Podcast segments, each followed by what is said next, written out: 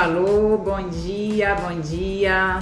Estamos começando aqui mais uma live da Quinta do Diabetes, onde nós vamos falar sobre cuidados e muitas orientações para pacientes portadores de diabetes, para os cuidadores desses pacientes, familiares, amigos e toda essa comunidade aí que a gente quer trazer boa saúde e qualidade de vida também, tá? Então, meu nome é Irlena, eu sou médica endocrinologista e eu ajudo as pessoas com diabetes a fazer parte dos 27% do grupo que consegue controlar a sua glicose e ter sim uma qualidade de vida em relação ao diabetes, que a gente sabe que ainda é uma doença muito discriminada aí pelo mundo afora, né?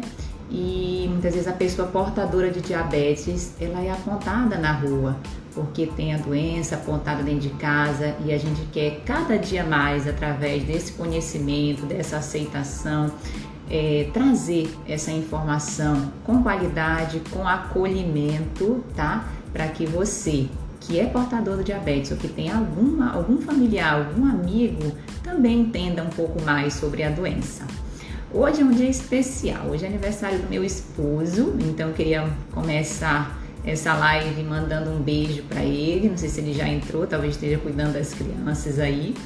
Mas muita saúde, muito amor, muita paz pro meu esposo, como ele diz no nosso, no nosso casamento, o padre disse, meu companheiro de vida. Então, ó, um beijo grande aí para ele, muitos anos de vida e muita saúde também, tá? É, nessa live de hoje nós vamos falar especialmente sobre 10, 10 pilares que a, que a gente acha importante dentro do acompanhamento, dentro do controle, do plano de cuidados para os pacientes portadores de diabetes. 10, doutora? 10 então, assim, a, a, quando eu fiz faculdade, isso foi em 2001 que eu entrei na minha faculdade, é, eu me lembro que naquela época o diabetes a gente se media um bom controle apenas pela glicose e muitas vezes a glicose de jejum. Tá? Então, se a glicose de jejum tivesse boa, estava tudo bem.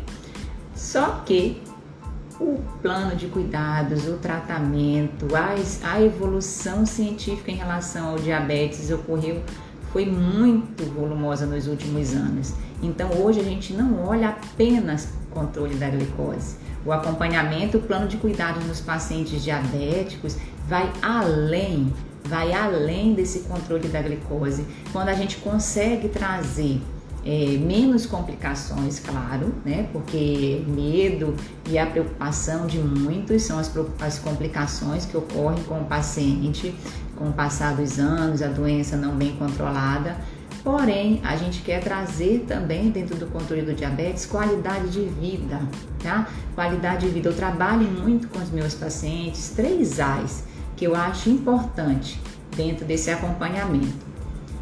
Aceitar agir e alcançar. Que são três áreas que eu relaciono ao diabetes, mas que serve para tudo na vida da gente. Então, são três passos importantes dentro desse acompanhamento que te ajudam a ter mais aceitação e que te ajudam a ter esse controle melhor da sua glicose.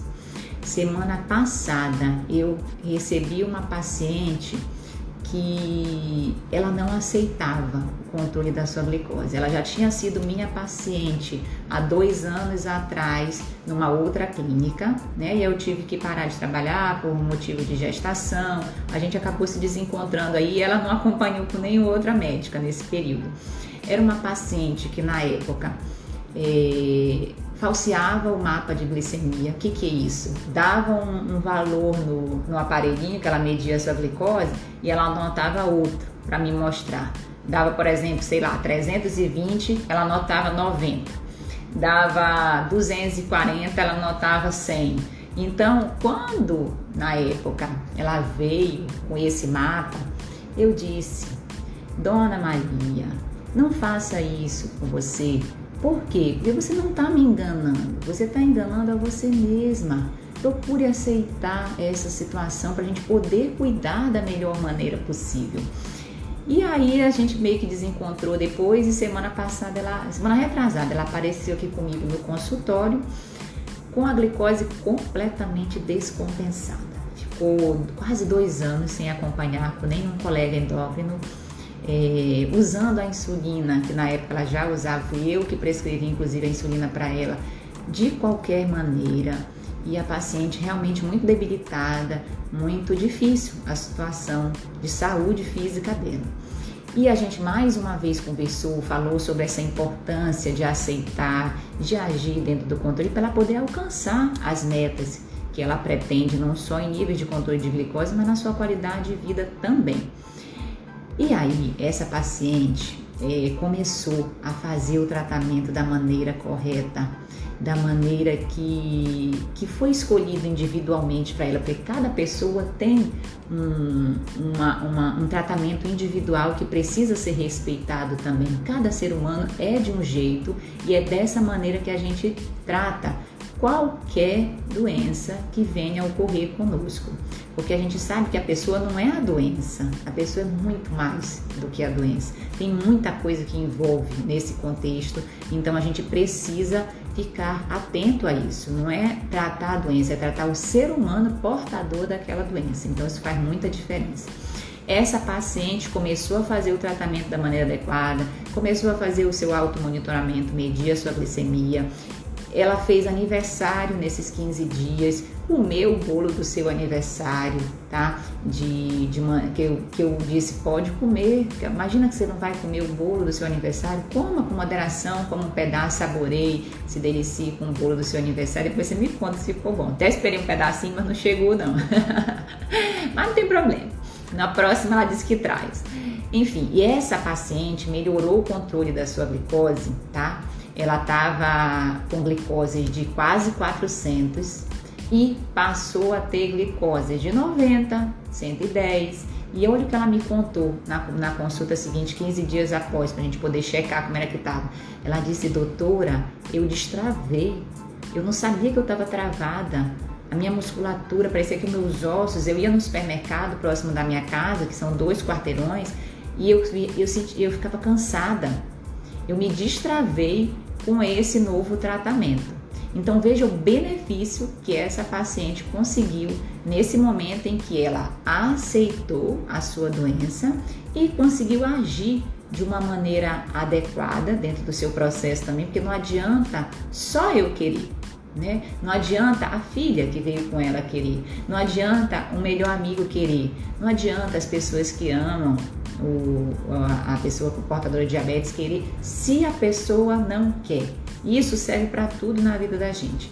Se a gente internaliza coisas que a gente quer, mentaliza de forma positiva e age, né? Porque os nossos sonhos eles se realizam através da ação.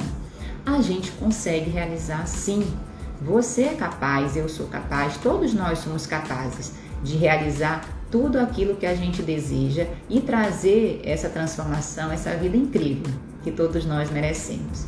Então, aqui, para quem chegou agora, nós vamos falar sobre os 10 pilares importantes dentro do acompanhamento, dentro do controle, do plano de cuidados que envolve o paciente portador de diabetes.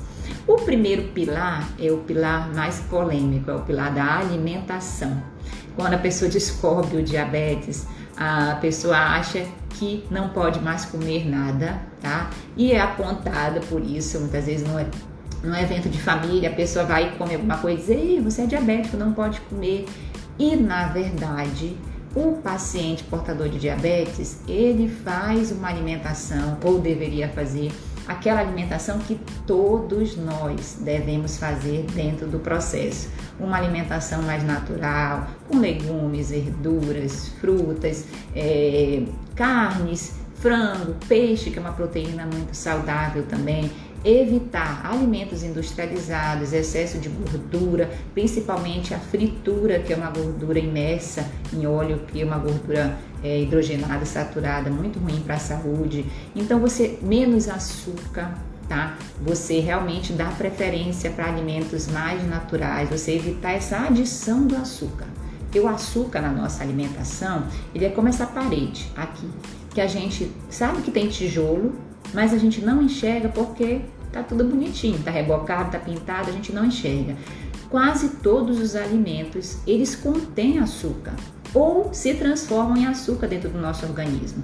Então a gente precisa ter esse cuidado de não adicionar açúcar, seja na, na, em preparos que a gente faz, seja no suco, no café, da melhor, ou se usar, usar a menor quantidade possível, ou então substituir por adoçantes, pois a gente tem adoçantes no mercado mais naturais, como o xilitol, o eritritol, a tamatina. Então você consegue trazer o sabor adocicado, que a gente é muito acostumado com esse sabor adocicado, e não perder a, a palatabilidade, né? não perder essa doçura que a gente tanto gosta. Hoje eu vou falar sobre esses 10 pilares depois nós vamos fazer outras lives a gente pormenorizando, falando detalhadamente de cada pilar que é fundamental dentro do acompanhamento. Então, o paciente portador de diabetes, ele faz a alimentação que você, seja portador de diabetes ou não, deveria estar fazendo também. Com relação a exercício, que é um pilar muito importante, exercício é, eu falo muito, comento muito com meus pacientes aqui. Eu fui nadadora também durante muitos anos, então eu tenho fiz, fiz uma pós-graduação de medicina do esporte, porque eu amo exercício. Então, a atividade física, o exercício físico programado, ele faz muita diferença na saúde da gente. É, e não é só na questão de controle e prevenção de doenças, vai melhorar sono, melhora o intestino, melhora a função sexual, alivia a ansiedade, a pessoa vê gente, faz amizade, pega um sol, se expõe à luminosidade. Também quando você está fazendo exercício, você procura alimentos mais saudáveis, você se sente mais disposto. Então é só coisa boa, tá? Exercício é só coisa boa na vida da gente. Se você está fazendo algum, parabéns, ótimo, porque isso te ajuda demais no seu contexto, no seu dia a dia, independente de ter diabetes ou não. Porém, se você está parado, não está fazendo, mas já está com esse planejamento de começar, a dica é comece por algo que você goste, tá? Primeira coisa é você gostar da atividade física que você quer fazer. E comece devagar, comece no seu ritmo.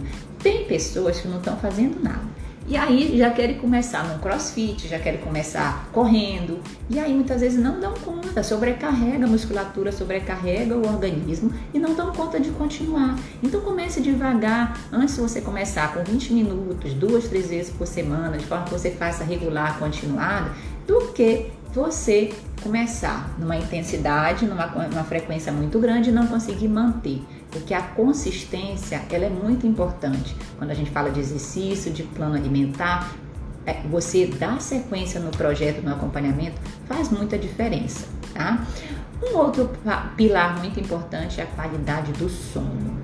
Hoje a gente acha que a gente precisa ser cada vez mais produtivo.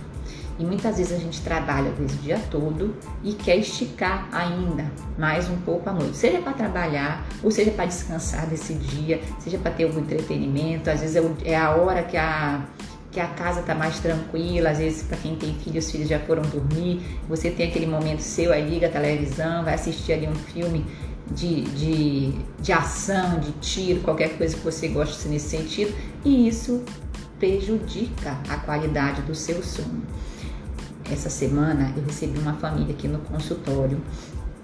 A moça veio com, com, consultar comigo, veio o, o pai, o, o, marido, né? E eles são pais de uma criança pequena e eles estavam comentando que a criança não dormia. E aí eu disse, olha, muitas vezes nessa faixa etária a gente entende que é difícil. Eu também tenho dois filhos pequenos e a minha segunda, por exemplo, ela só foi para, voltar a dormir quando eu desmamei. Então tem essa questão dessa adaptação da criança no mundo, é muita novidade, é muita coisa diferente, isso a gente precisa entender também. Mas a criança, ela acompanha o ritmo da casa. Então, esse casal, eles botavam tiro, a ficar assistindo filme, eles dois gostavam de filme de tiro, de ação, de uma coisa mais quente, vamos colocar assim nesse período, aí tanto ele, principalmente a, a, a mãe, não dormia, quanto tinha dificuldade a criança também. Então, se você criar um ambiente, você criar uma rotina favorável ao seu sono, ajuda. Ajuda o seu organismo a entender que naquela hora que ele quer descansar, você já está se programando para isso também. Então, nesse período, à noite, não é à toa, gente, não é à toa que o sol vai embora e a noite chega, porque esse é o nosso ritmo natural. Depois que o homem inventou a luminosidade, e pior ou melhor, depois que inventou a tecnologia, computador, celular e televisão, aí desandou geral o sono, né?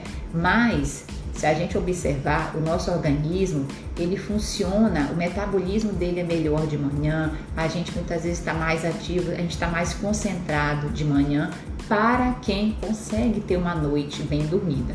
Quando você não tem uma noite de sono tranquila, uma noite de sono tanto, quando a gente fala em sono, a gente fala tanto em qualidade do sono quanto em quantidade também e a hora que você dorme é importante. Dizem os estudos que a última hora do, do, trem que passa do sono é 10 e meia da noite. Depois você perde esse trem, esse último trem, aí torna-se mais difícil você é, entrar nesse sono de maneira mais qualificada. Então crie. Tem muitas dicas sobre higiene do sono, a gente ainda vai falar muito sobre isso. Mas eu vou lhe dar duas que funcionam para o seu dia a dia afaste-se de computador, celular e televisão pelo menos uma hora antes de dormir, tá? Pelo menos uma hora antes de dormir. Desligue se for, se a tentação for muito grande, desligue o seu celular. E também crie uma rotina sua, uma rotina que você consiga fazer o seu corpo entender que você está se programando para dormir. Para muitos é um banho morno, para outros é um, um chá, para outros é um leite quente, talvez uma música, uma meditação. Então, crie essa rotina sua para que você consiga adaptar o seu corpo para aquela hora que você está programado a dormir e manter esse mesmo horário de sono sempre, tá? Outro pilar importante dentro do controle do diabetes qualidade do intestino. A qualidade do intestino, como que seu intestino funciona, também é um parâmetro importante para saber como que está a sua saúde. Então, você observar. Ontem eu fiz um áudio exclusivo para as pessoas que me acompanham no Telegram, nosso canal do Telegram Endocrinologia em Foco. E eu falei sobre três é, três parâmetros que, o nosso, que a gente pode observar no nosso corpo, de forma que a gente sinta melhor essas emoções. E um dos parâmetros é a gente observar as nossas fezes, o nosso cocô. Que às vezes a gente tem nojo, às vezes a gente não quer, acha que é uma coisa é, nojenta mesmo, né? E não dá essa devida importância. Mas você olhar para as suas fezes te ajuda muito a você saber como que está a sua saúde, não só intestinal, mas a sua saúde como um todo também, tá? Se você tem aquelas fezes de, de carneirinho que a gente fala, de bolinha, com dificuldade de sair, às vezes tem gente que só evacua uma vez por semana. E o certo, qual é o certo? Né? É você ir todos os dias ao banheiro. E quando a pessoa está bem reguladinha, às vezes a pessoa vai no mesmo horário, que normalmente é pela manhã. Então, se você come todo dia, você deveria produzir as fezes todos os dias também. Então, essa qualidade do intestino é muito importante.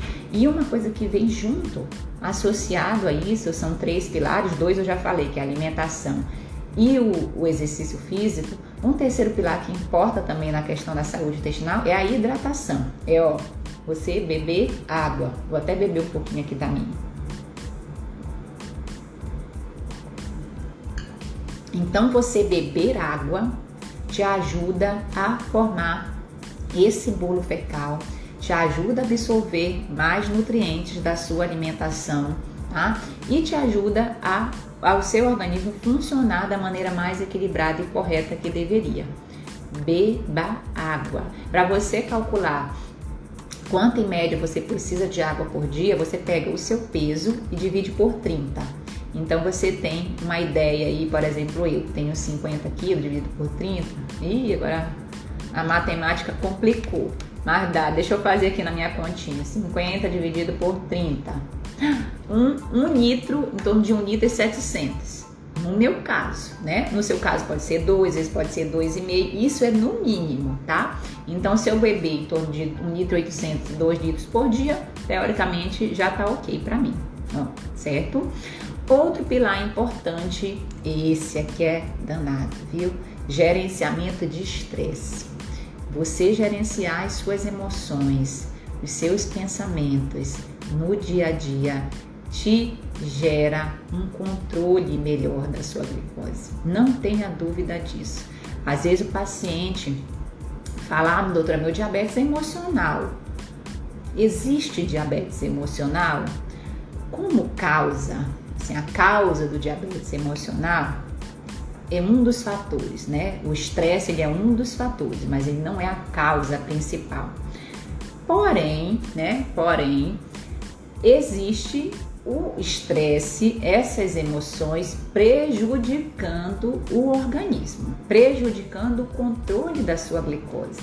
Então, esse gerenciamento do estresse, você se dá a oportunidade de desacelerar, de ser uma pessoa, vamos dizer, mais tranquila, que, que tem menos autocrítica, que é menos perfeccionista, sabe? Que, que se permita ser humano, errando, acertando, evoluindo sempre. Porque o erro, ele só é um fracasso, ele só é um erro quando ele não gera aprendizado. Quando gera aprendizado, cresce, evolui, aprende. Então, assim, não se cobre tanto, tá? Existem algumas coisas, algumas técnicas que a gente vai sempre estar tá falando aqui que podem te ajudar a gerenciar esse estresse. Uma das coisas que ajuda bastante é exercício, que a gente já comentou, né? Mas também meditação, técnicas de afirmação, você afirmar frases positivas para você, você internaliza essas coisas mais positivas também, tá? Técnicas de visualização, você visualizar como que o seu diabetes pode ser bem controlado, entendeu? Você se visualizar você com o diabetes bem controlado, feliz, curtindo alguma coisa que você gosta, também ajuda demais. Então, é, oração, tá? Tudo isso, yoga, yoga é, uma, é, um exercício físico que ajuda demais nessa questão da, do, do plano físico, mas do plano mental também. Então tem muitas possibilidades da gente gerenciar esse estresse, mas a gente sabe que não é fácil, tá? É simples, teoricamente é simples, mas não é fácil. Então é uma é uma é uma batalha, é um dia a dia, é um passo de cada vez. É você melhorar 1% a cada dia para que você consiga se desapegar mais dessa correria que a gente tem no dia a dia e volte-se um pouco mais para você, para sua saúde, para sua autoestima. Combinado? Um outro fator, acho que já está no 1, 2, 3, 4, 5, né? O sexto fator seria monitorização. O automonitoramento dentro do acompanhamento do diabetes faz muita diferença, tá? Você medir a sua glicose. Se você tá com diabetes bem controlado, estável, a gente orienta menos medições, né? Porque às vezes furar a questão do furar o dedo é, é, às vezes uma dor, é um empecilho grande também para os pacientes dentro do processo. Mas se você está com a glicose bem compensada, é, você pode deixar para furar umas duas, três vezes por semana. Porém, se você está descompensado, ou se você é portador do diabetes tipo 1, que é aquele diabetes que precisa usar insulina todos os dias, e muitas vezes mais de uma vez ao dia, né, nas três versões principais, a gente precisa é, medir a glicose, tá? Como que a gente faz essa medição da glicose? É, a gente pode com o aparelho, o glicosímetro, né? Tem um dia que eu vou fazer uma live só mostrando como que a gente mede a glicose. Então vai ser bem interessante também visualizar isso com vocês, tá? E também hoje a gente tem um aparelho mais moderno, que é um sensor de glicose, onde você instala aqui no seu braço o sensor e passa o aparelho sem precisar furar o dedo.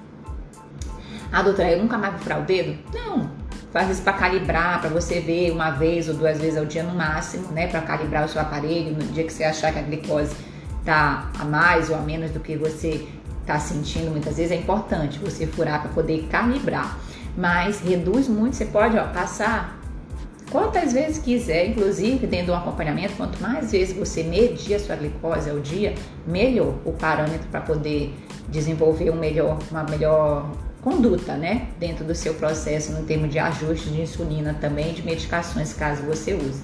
Então esse automonitoramento, você medir a sua glicose, ajuda demais o seu médico, tá? É, o profissional de saúde que lhe acompanha a lhe dar o melhor retorno em termos de, de controle do, do seu diabetes no dia a dia. Serve para o médico e serve principalmente para você também, tá? Não é só para o médico que vai lhe acompanhar. Um outro parâmetro, um outro pilar importante é a saúde espiritual. A gente acreditar, a gente ter fé em alguma coisa, nos ajuda muito no nosso dia a dia. Então a gente precisa acreditar, a gente precisa ter fé. Quando a gente fala em fé, em algo superior, em algo maior, né? Eu tenho a minha religião, sou católica e respeito e muitas vezes até admiro outras religiões também, tá? E fé não é uma questão de religião. Fé é uma questão de você acreditar em você, acreditar que você pode e acreditar que existe sim uma força superior capaz de mover, te mover para algum, algum local que você queira, te mover de uma situação que você deseja, que muitas vezes a razão desconhece. Então, na medicina, a gente trabalha muito com estudos científicos, trabalha muito com a ciência, né?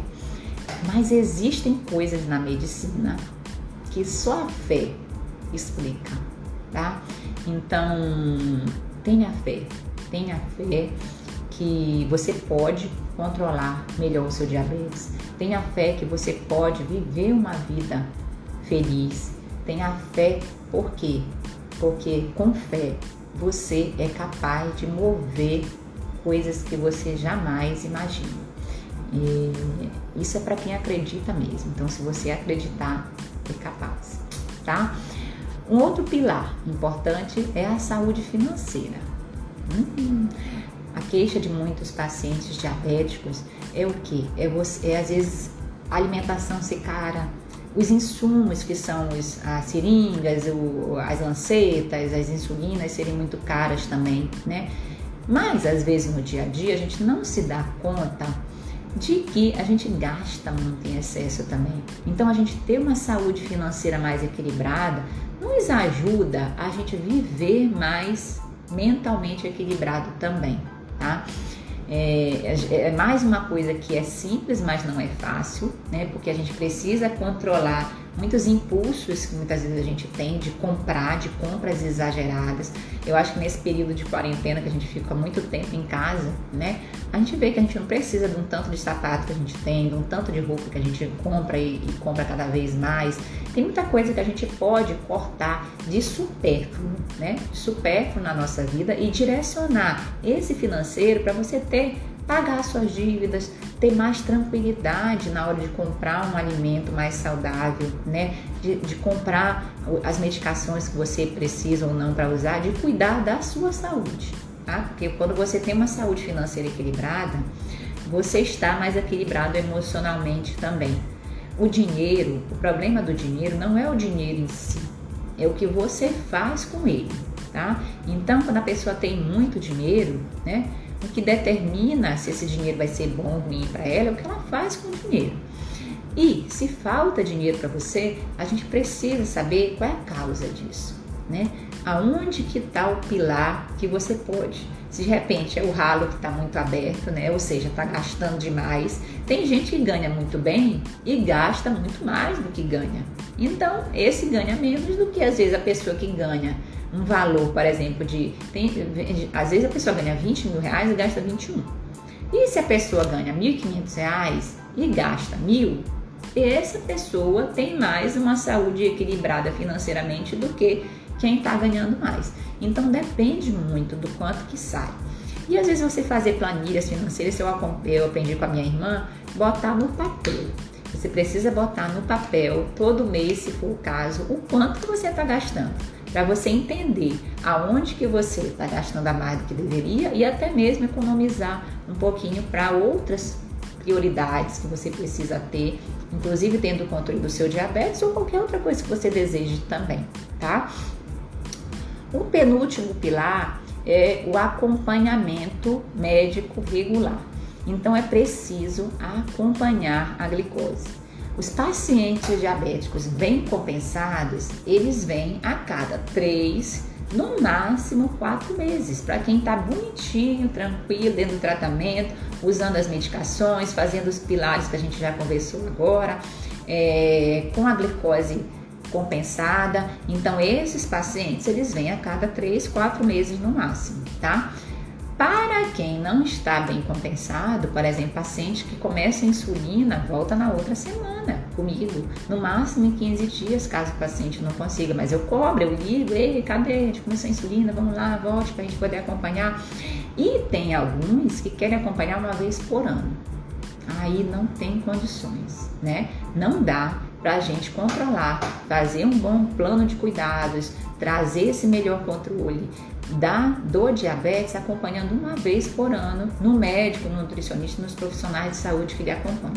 Então é preciso ter regularidade no processo, tá? No acompanhamento médico e também usar as medicações que o médico propõe para você, tá?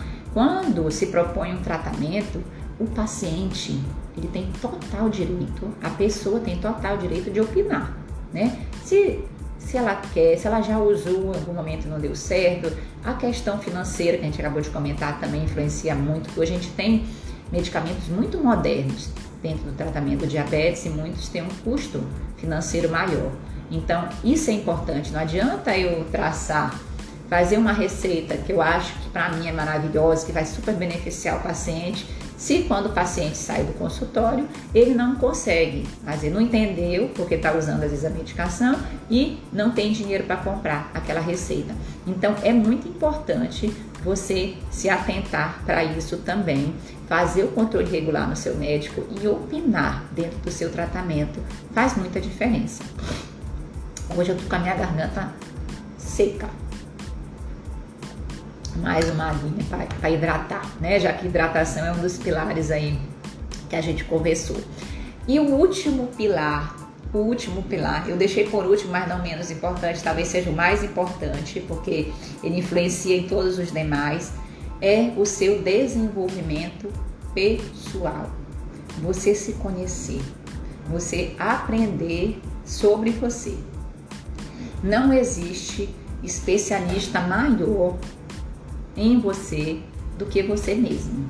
Então, é muito importante você se autogerenciar, você conhecer as suas emoções, você conhecer os seus pensamentos, tá? Você observar as palavras que você profere, observar as atitudes que você tem e buscar evolução em cima disso.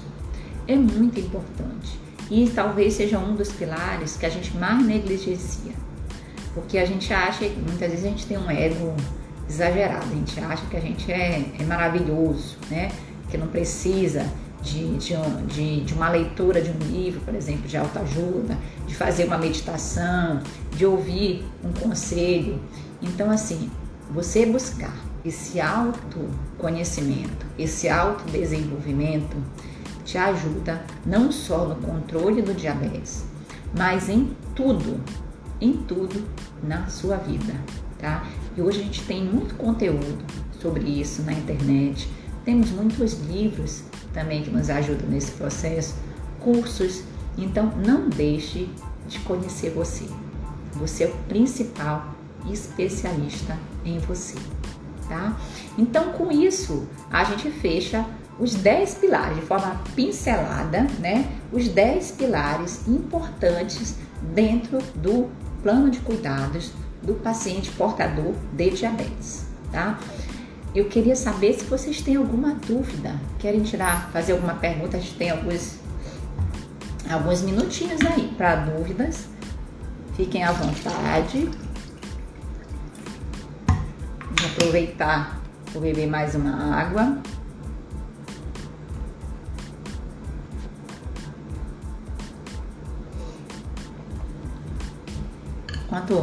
Alguém pergunta, eu vou falar sobre uma dúvida que uma paciente me perguntou hoje, ontem, né, no consultório. Ela disse, doutora, diabetes, diabetes, pessoa com diabetes pode tomar leite?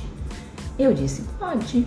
O leite, ele tem uma, um, um açúcar, que é a lactose, né, que é um dos tipos de açúcar, é, e aí pode tranquilamente se encaixar dentro de uma alimentação natural, tá? O leite ele é fonte importante de proteína, de cálcio na alimentação. Então pode sim usar o leite, tá? De preferência, se você for tomar o leite, por exemplo, puro ou um café com leite, aí a gente pede que, se possível, não adicionar açúcar.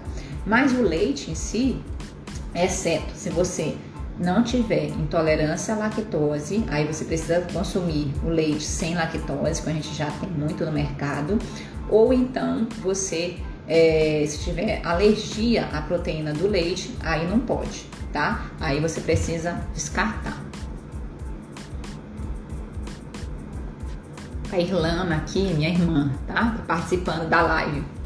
Tá perguntando quais as frutas mais indicadas pela manhã, né? Quando a gente fala em fruta, a fruta ela tem o açúcar também, a frutose, que é o açúcar mais natural que a gente tem, tá? Então é um açúcar saudável, só que não se pode exagerar. A gente tem algumas frutas que têm menos açúcar, talvez não sejam as mais queridas de manhã, como é limão, maracujá, as frutas cítricas de uma maneira geral, tangerina, tem morango, morango talvez seja uma frutinha que dê para encaixar de manhã. Mas você pode usar, essas são as frutas que têm menos, ameixa, abacate, são frutas que têm menos glicose, vamos colocar assim, menos a frutose, tá? São low carb, né, que a gente fala. Mas não depende da fruta em si, o que depende é da quantidade que você come. Então, por exemplo, é, normalmente a quantidade a gente orienta se for uma quantidade, é, por exemplo, uma maçã, uma pera, uma laranja. Se for uma melancia, por exemplo, não é uma melancia. A melancia é uma, é uma das frutas que mais altera a glicose. Então tem que ser uma quantidade moderada, uma fatia fina de melancia, mais ou menos assim com dois dedinhos, tá? Pequena, mais ou menos assim nesse quadradinho, tá? Porque também depende do tamanho da melancia. É, mamão, um quarto de mamão. Melão é uma fruta low carb também, então pode ser consumida três dedos do, da fatia média do melão. Então depende muito da quantidade. Se você tem dúvida, feche a sua mão assim, com uma fruta redonda, e veja mais ou menos pelo tamanho da sua mão. Se for uma fruta tipo uva, por exemplo, em torno de 6 a 8 uvas é uma porção, tá? Então a gente tem porções, né? Independente da, da fruta que você escolha para o seu café da manhã, o mais importante é a quantidade que você vai comer. E outra coisa que é importante também para diminuir o pico de, de absorção dessa glicose é você agregar é, fibras, tá? Farelo de aveia, chia, linhaça e sementes de uma maneira geral e também uma proteína. Comer com ovo, comer com queijo branco, comer com um copo de leite, de repente uma vitamina. Então não é a fruta em si, mas é a quantidade e a maneira com que você toma, come. Combinado?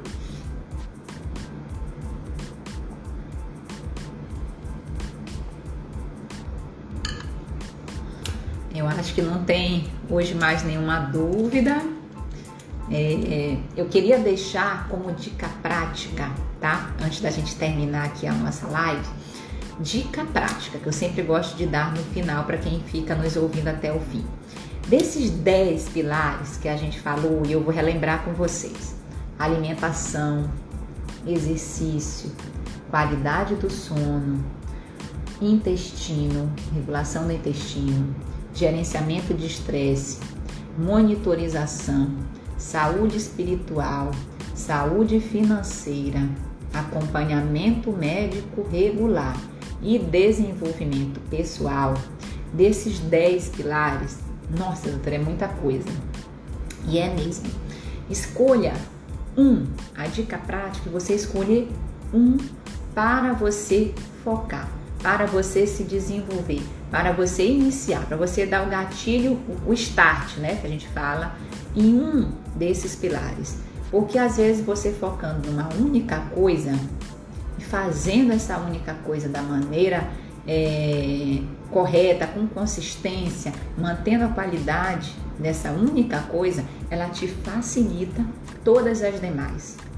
Tem paciente, por exemplo, tem pessoas que não dormem à noite. Então, se a pessoa focar em ter um sono mais equilibrado à noite, essa pessoa vai acordar mais disposta para fazer um exercício, vai se alimentar melhor, o intestino vai trabalhar bem, vai estar menos estressado, enfim.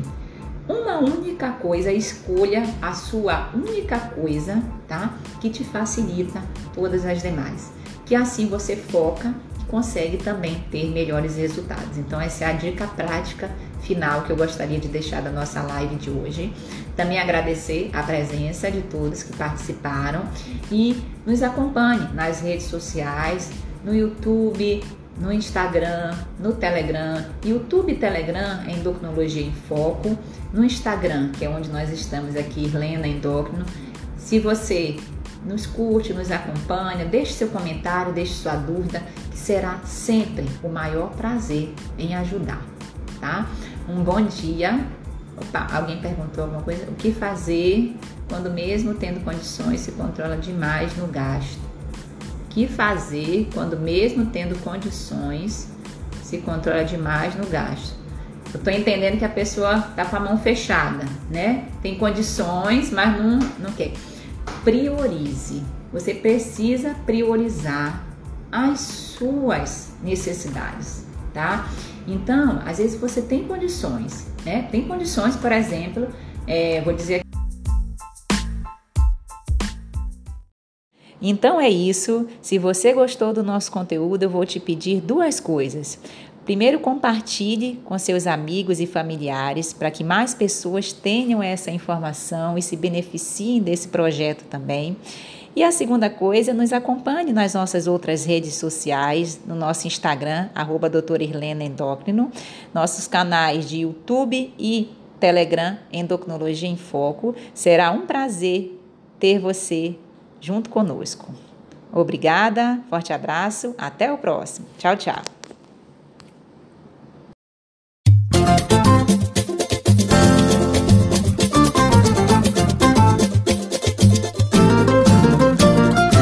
Quem cultiva a semente do amor, segue em frente, não se apavora. Se na vida encontrar sabor, vai saber esperar sua hora. Quem cultiva a semente do amor, segue em frente, não se apavora. Se na vida encontrar sabor, vai saber esperar sua hora.